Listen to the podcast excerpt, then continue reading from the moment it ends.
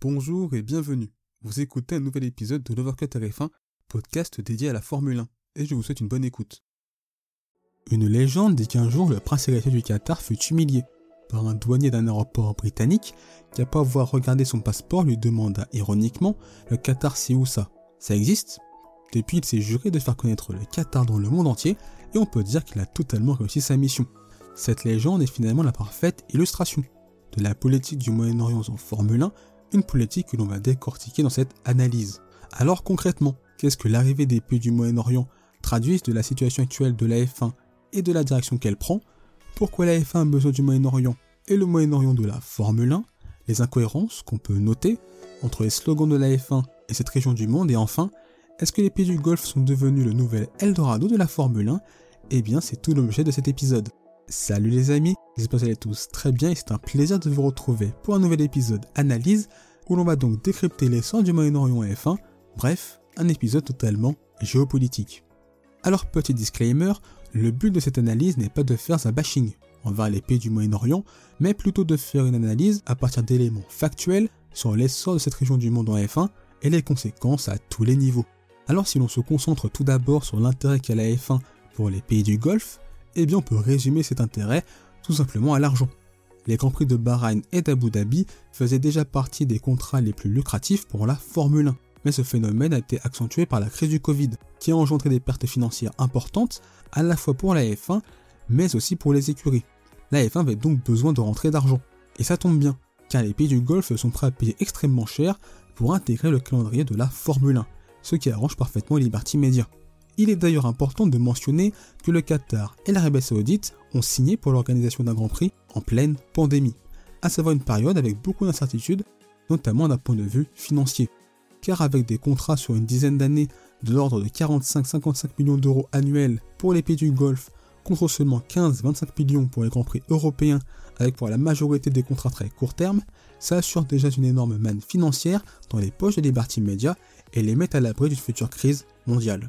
On peut dire aussi que le Moyen-Orient compense, d'une certaine manière, le faible paiement des pays jugés traditionnels et maintient ses grands pros européens dans le calendrier. Mais plus globalement, tout ça montre que la Formule 1 est avant tout un business. Et tout business implique de l'argent. Ainsi, la F1 désire avoir de plus en plus de grands prix dans des régions et pays en plein essor, qui veulent s'affirmer dans le monde. Car ces pays, pour se développer à l'international, n'hésiteront pas à mettre la main à la poche. Ça engendre donc des saisons à 24 courses, plus de dépenses de la part des promoteurs pour accueillir un grand prix, et donc plus d'argent pour Liberty Media. Bref, du véritable pain béni. Malgré tout, on peut y voir un certain paradoxe, avec notamment une réglementation 2022 où l'argent devient moins important puisque les écuries dépensent moins du fait du budget capé, au point même où ces dernières seront rentables financièrement. Mais comme je l'ai dit précédemment, la Formule 1 reste avant tout un business. Ainsi pas du gain et s'enrichir sont des éléments importants de plus, tout en gagnant de l'argent, la F1 s'ouvre à un nouveau marché, ce qui lui permet aussi d'attirer de nouveaux sponsors, comme Aramco, Qatar Airways ou encore Etihad Airways, et il y en a bien d'autres. Des sponsors qui pèsent une fortune. Et si on se concentre juste sur Aramco, une société saoudienne, eh bien c'est un sponsor titre de la Formule 1 qui débourse chaque saison, pour 10 ans, 50 millions de dollars annuels, mais c'est aussi le sponsor titre d'Aston Martin, et nul doute que le cachet est tout aussi important. On peut aussi noter qu'en s'implantant dans le Moyen-Orient, la Formule 1 se mondialise encore davantage, sans être pour autant un sport mondial, puisqu'il faut pointer l'absence de Grand Prix sur le continent africain. Malgré tout, pour la F1, c'est l'opportunité de susciter l'intérêt au sport mécanique auprès d'une population, mais aussi de la fidéliser. Le deuxième prisme de l'analyse va davantage se concentrer sur les raisons pour lesquelles le Moyen-Orient investit dans la Formule 1.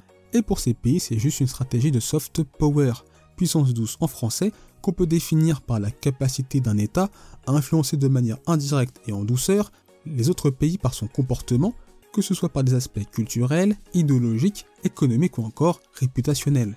C'est pour les pays du Moyen-Orient la possibilité de se faire une image positive à l'international et se faire connaître. C'est donc la stricte application de la légende que j'ai racontée en introduction au sujet du prince héritier du Qatar.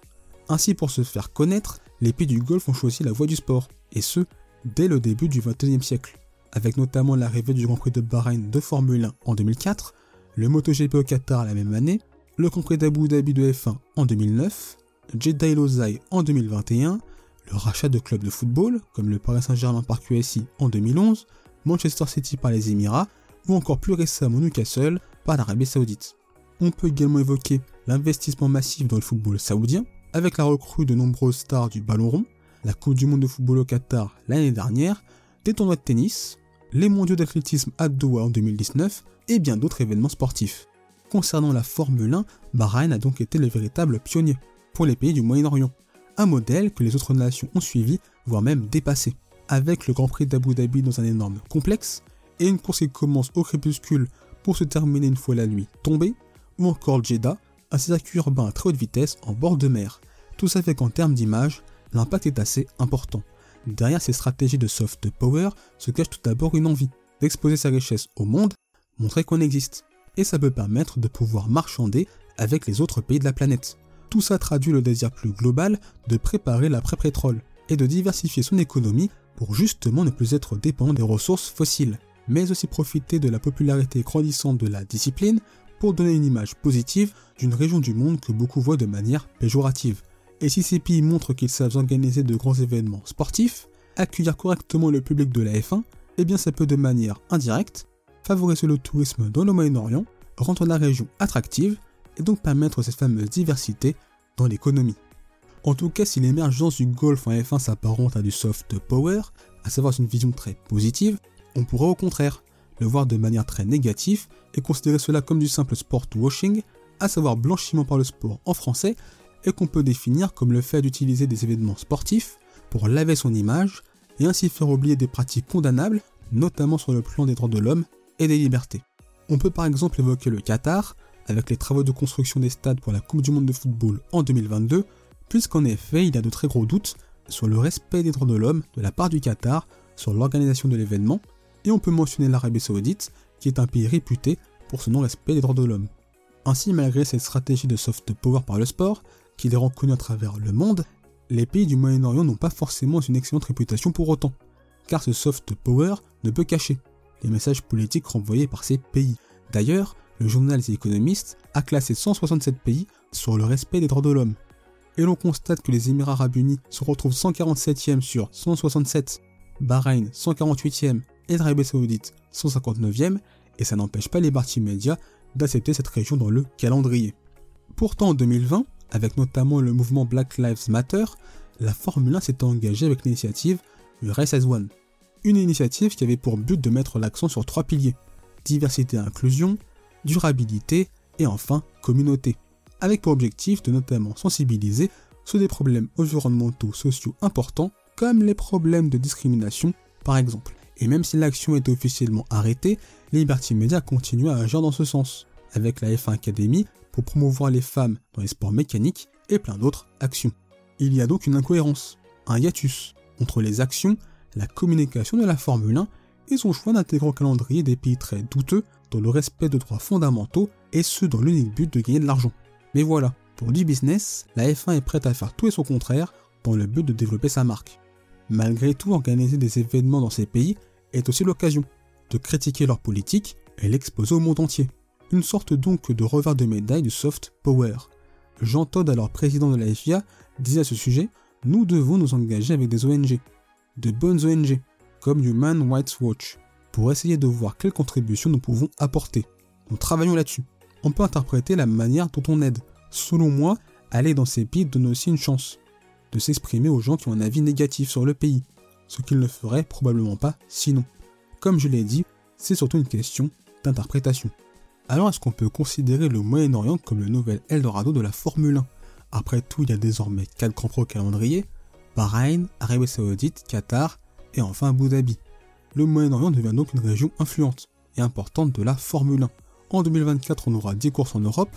J'y inclus Bakou puisqu'en 2016, la première en terre azyrie avait été nommée Grand Prix d'Europe, ce qui géographiquement est très contestable. 6 en Amérique, 3 en Asie, 1 en Océanie et donc 4 au Moyen-Orient. Le Covid a donc permis aux pays du Golfe d'émerger dans le monde de la F1. En effet, ce fut l'une des rares régions du monde accessibles durant cette période, là où par exemple l'Amérique, l'Asie ne l'étaient pas. Ça souligne donc la puissance de la région d'un point de vue sanitaire et aussi économique, mais également la volonté de ces pays de s'investir dans la discipline reine du sport automobile.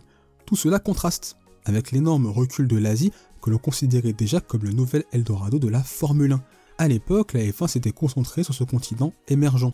Singapour, Japon, Chine, Corée du Sud, Inde, Vietnam, Malaisie encore Turquie, bref des pays qui, comme le Moyen-Orient, dépensaient pas mal d'argent pour organiser des grands prix et où la Formule 1 voulait s'étendre afin de développer sa marque.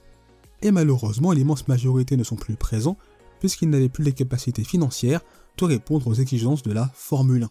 À l'avenir, il y a aussi une possibilité d'avoir de moins en moins de grands prix en Europe du fait de la volonté de Liberty Media d'avoir plus d'argent. L'Europe est donc un berceau menacé, mais qui ne sera pas totalement sacrifié par la Formule 1 au profit de nouveaux grands prix rapportant plus d'argent du fait de l'histoire importante du continent dans la discipline. La crise du Covid les affaiblit certes, ce qui a favorisé l'essor du Moyen-Orient en F1, mais le monde évolue vite. Et si une nouvelle région du monde se développe comme l'Asie auparavant et le Moyen-Orient actuellement, la F1 privilégiera cette nouvelle zone émergente au profit du Moyen-Orient, surtout si ces pays du Golfe ne sont plus en capacité d'être aussi riches que maintenant, puisque comme dans tout business, la F1 suit la pas du gain. En tout cas, je trouve important de dissocier l'Amérique et le Moyen-Orient, deux régions qui sont devenues pour diverses raisons les nouveaux rois de la Formule 1. L'Amérique, surtout avec les États-Unis, pays de Liberty Media, les propriétaires de la Formule 1. C'est donc un marché très important pour eux, ce qui fait que l'argent est un objectif, bien sûr, mais pas la finalité.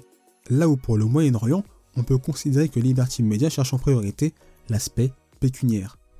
Alors oui, comme tout sport professionnel, la F1 en plus d'être un sport est un business. Ainsi la F1 a besoin d'argent pour se développer, survivre, mais surtout s'enrichir. Et des pays sont prêts à dépenser une fortune pour se faire une image à l'international et développer de nouveaux marchés grâce à la Formule 1. C'est donc un accord gagnant-gagnant, où tout le monde est content sauf peut-être les fans. Malgré tout, le business implique d'être contradictoire dans ses actes, et on l'observe de façon grandeur nature avec la F1 par rapport au Qatar ou encore l'Arabie Saoudite. Alors oui, comme dans tout business, cash is king.